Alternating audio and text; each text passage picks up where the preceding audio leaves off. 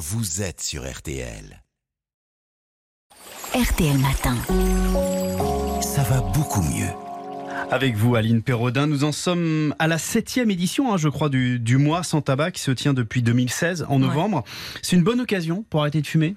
Ben oui, ça peut aider de savoir euh, qu'on n'est pas seul à relever ce défi. Hein.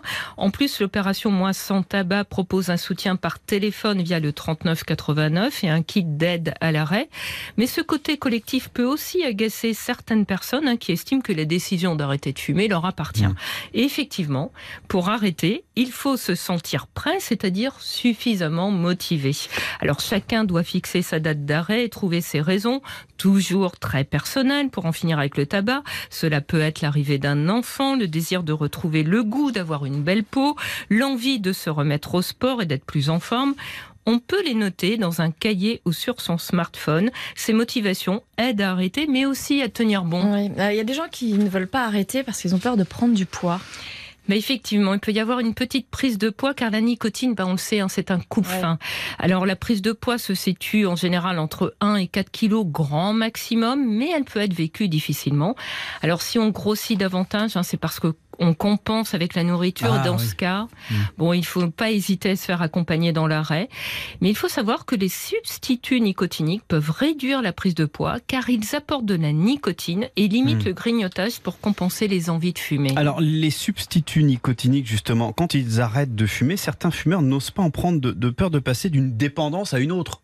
Ce qu'on comprend? C'est vrai, mais il n'y a pas de risque de dépendance au patch hein, parce que la nicotine arrive beaucoup plus lentement au cerveau qu'avec la cigarette. Au contraire, ils permettent de se libérer un petit à petit de la dépendance physique à la nicotine. Alors le risque peut exister, en particulier avec les gommes, mais cela reste peu fréquent. Et puis ça n'a pas d'impact négatif sur la santé. C'est toujours préférable oui, que de refumer. C'est hein. quelque chose de psychologique, de se dire voilà. je vais prendre une gomme. Mmh, voilà. mmh. Et pour bien gérer le manque et surmonter ses envies de fumer, il peut être utile de combiner plusieurs produits, hein, comme par exemple un patch et une autre forme à action plus rapide, comme l'inhaler ou le spray mmh. buccal. Si on a besoin de quelque chose qui agit vite, lorsqu'on a une envie de fumer. Hein. Et avec la cigarette électronique, est-ce que c'est plus facile d'arrêter? Ben, Elle convient mieux à certaines personnes parce qu'à la différence d'autres produits de substitution, elle a une composante comportementale qui peut aider. Hein. Elle permet de faire quelque chose avec ses mains. Elle peut par exemple facilement remplacer les pauses clopes. Mmh. Et puis, euh, si on a besoin encore de plus de données hein, sur la sécurité de la cigarette électronique à long terme, il est certain qu'elle est beaucoup moins nocive que le tabagisme. Selon Alexis Péchard, l'addictologue, le problème qu'il peut y avoir avec la vapoteuse, c'est qu'on ne sait pas toujours comment bien l'utiliser. Mmh. Alors, parfois, chez les gros fumeurs, elle n'est pas suffisante pour répondre à leurs besoins en nicotine. Dans ce cas, il ne faut pas hésiter, là encore, à l'associer à des substituts nicotiniques, mmh. par exemple un patch ou un spray en cas de fort besoin. On peut faire les deux. Euh, malgré tout, on peut toujours être confronté à de très fortes envies de fumer. Euh, Qu'est-ce qu'on fait dans ces cas-là?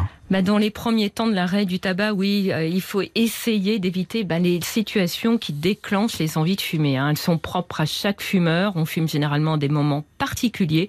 Il est important de repérer ces moments et d'essayer de changer ses habitudes. Et si l'envie est là, il faut savoir qu'elle va passer au bout de deux ou trois minutes. C'est comme une vague hein, qui arrive et qui va se retirer. À chacun de trouver des astuces pour la surmonter. Boire un verre d'eau, prendre un chewing-gum, se laver les dents, changer de pièce, bouger. Ce qui est encourageant, c'est qu'au fil des jours, les envies deviennent moins fortes et moins fréquentes. Donc il faut tenir 2-3 minutes. Merci beaucoup Aline. À lundi. À lundi. Retrouvez toutes vos émissions en podcast sur rtl.fr ou sur l'application RTL.